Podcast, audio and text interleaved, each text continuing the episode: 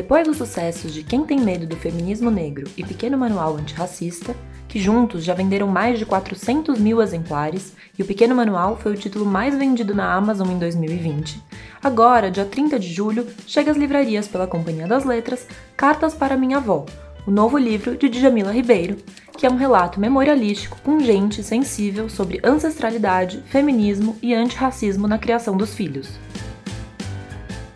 No mais pessoal e delicado de seus livros, a filósofa Djamila Ribeiro revisita sua infância e adolescência para discutir temas como ancestralidade negra e os desafios de criar filhos numa sociedade racista. O relato se dá na forma de cartas à sua saudosa avó Antônia, carinhosa e amorosa, conhecedora de ervas curativas e benzedeira muito requisitada. A cumplicidade que sempre houve entre avó e neta é o que permite que a autora rememore episódios difíceis, como a perda do pai e da mãe, as agressões que sofreu como mulher negra no Brasil e os desafios para integrar a vida acadêmica. Jamila fala de relacionamentos amorosos e experiências profissionais, das músicas, das leituras e das amizades que a acompanharam em sua construção pessoal, e da percepção paulatina de que a memória das lutas e das conquistas das pessoas negras que vieram antes de nós é a força que nos permite seguir adiante. Hoje, aqui na Rádio Companhia, você escuta em primeira mão um trecho de Cartas para Minha Avó, lido pela própria Djamila. Eu sou Mariana Figueiredo e essa é a Rádio Companhia, o podcast da Companhia das Letras.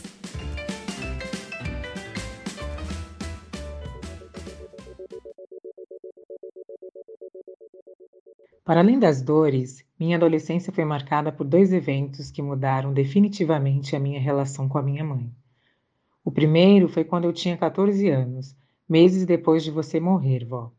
Os sobrinhos do meu pai, Carlos e Cecília, perderam a mãe, minha tia Ana, e como o pai deles havia falecido havia muitos anos, ficaram órfãos.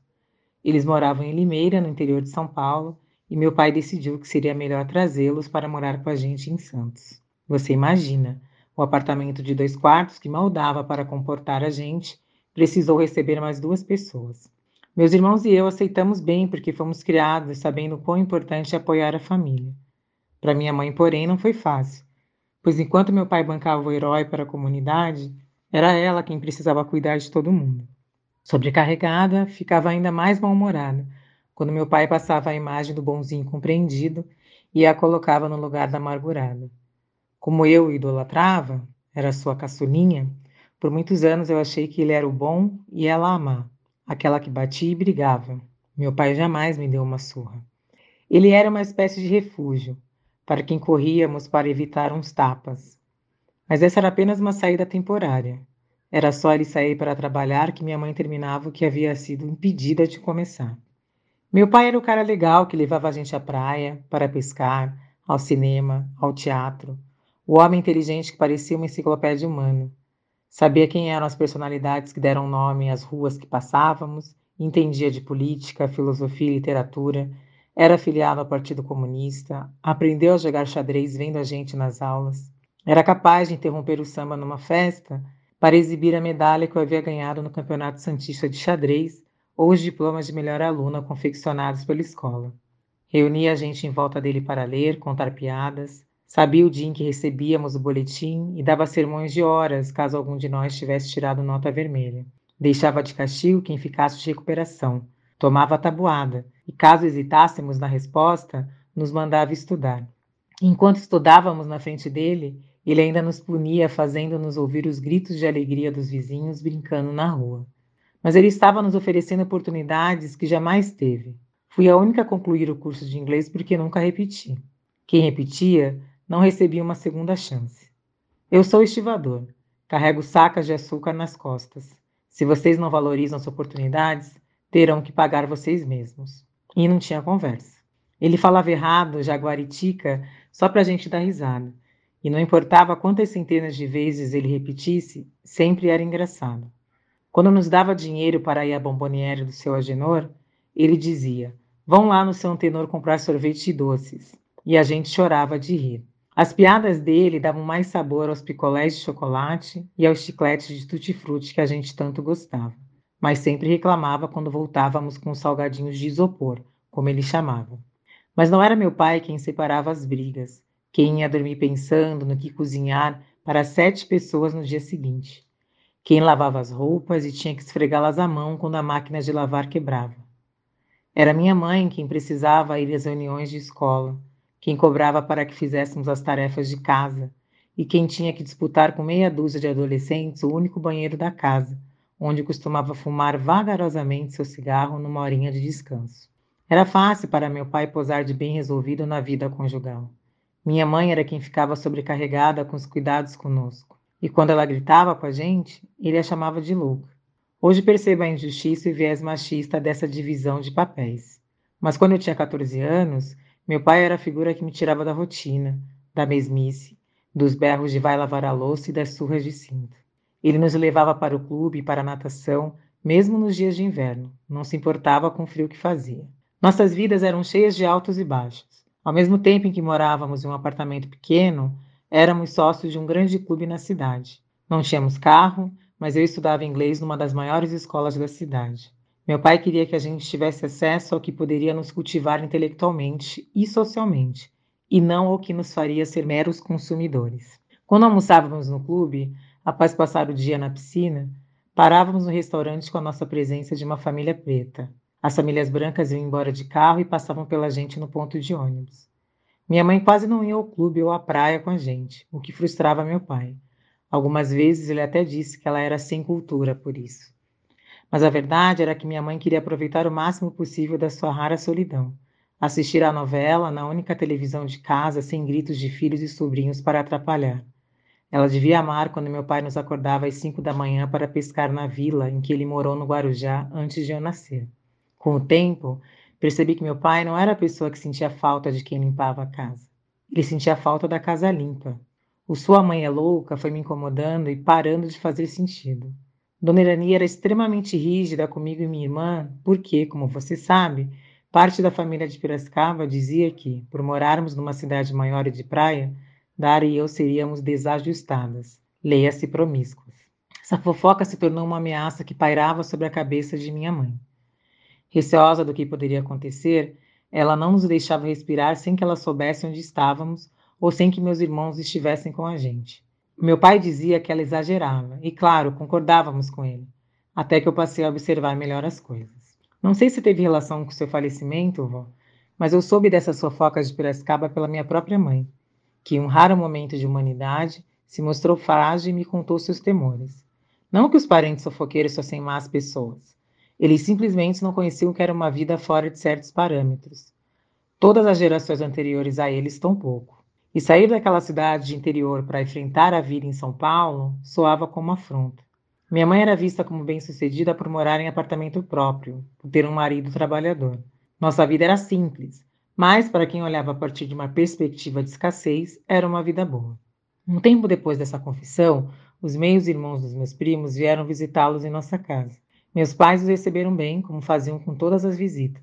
E lembro que em dado momento, minha irmã e eu dissemos que entendíamos minha mãe por ela ser rígida, que era compreensível ela ter medo do julgamento da família. Afinal, tinha sido uma das poucas a ter coragem de sair de casa.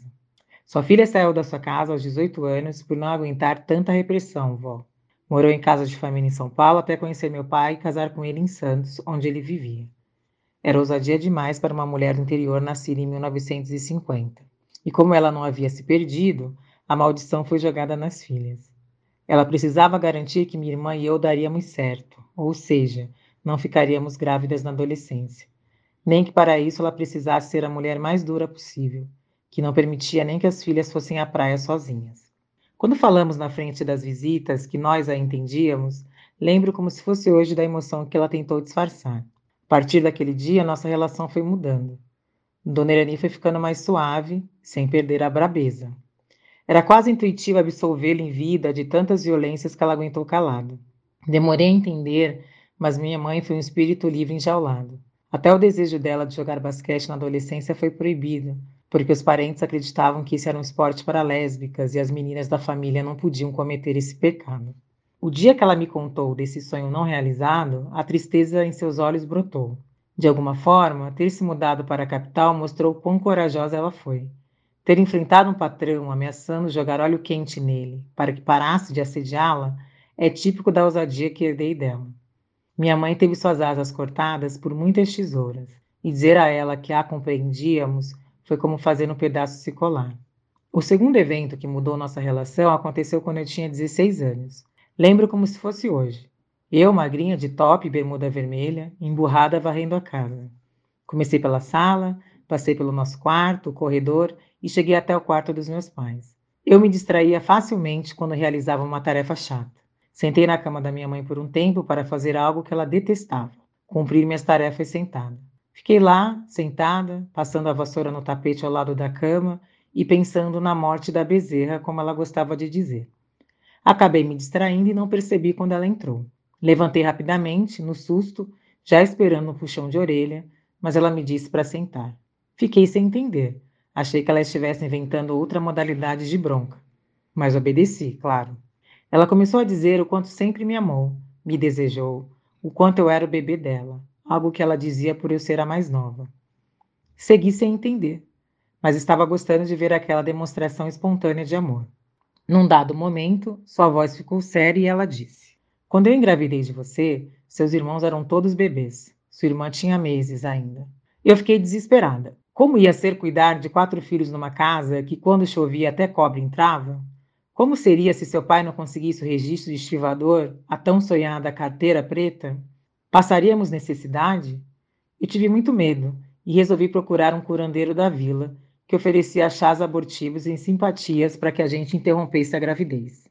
Ele disse que era para eu tomar um chá, segurar uma chave e fazer uma reza. Eu fui para casa, fiz o que ele mandou e nada. Fiquei preocupada e voltei lá. Ele me disse que eu não deveria ter segurado a chave com força ou que não tinha rezado com fé. Voltei para casa. Fiz novamente o que ele mandou e nada. Você estava lá dentro dizendo: Não saio, não saio, não saio. Ela então deu um sorrisinho sem graça para quebrar a tensão. Eu segui em silêncio e ela prosseguiu. Filha, passei sua gravidez toda com medo. Não ia me perdoar se você nascesse com algum problema que eu poderia ter causado. E eu não pude dividir isso com ninguém, porque sabia que as pessoas me condenariam. Quando você nasceu, havia uma lua cheia linda em São Paulo. Eu havia ido à capital para visitar sua tia e você antecipou sua chegada. Nasceu em São Paulo, às 18 de uma sexta-feira. Assim que te peguei no colo, comecei a palpar seu corpo para ver se tinha alguma coisa errada. Contei os dedinhos das mãos e dos pés e fiquei tão aliviada em ver que você era saudável. E agora está aí, essa moça desse tamanho. Entendo se você ficar com raiva. Eu te peço perdão, filha. Eu lembro de ter escutado tudo muito atentamente e confesso que foi uma alegria ver a minha mãe sendo a Irani. Ela nunca havia falado comigo daquela maneira, mas talvez, lembrando daquela conversa que tivemos anos antes, ela se sentiu segura para me contar algo que a assombrava havia 16 anos. Ela tinha pressa. Não senti raiva, mágoa, nada. Os segundos que antecederam a quebra do meu silêncio devem ter sido assustadores. Com calma, respondi que o importante era que ela me amava, que eu entendia, que devia ter sido difícil engravidar de mais uma criança quando meu pai passava a maior parte do tempo trabalhando, que estava absolutamente tudo bem. Vó, confesso que na hora passou pela minha cabeça fingir tristeza para ser colocada num lugar de coitada da mãe. Mas a ideia não foi forte o suficiente para superar o amor que eu sentia por ela. Foi uma das conversas mais importantes da minha vida.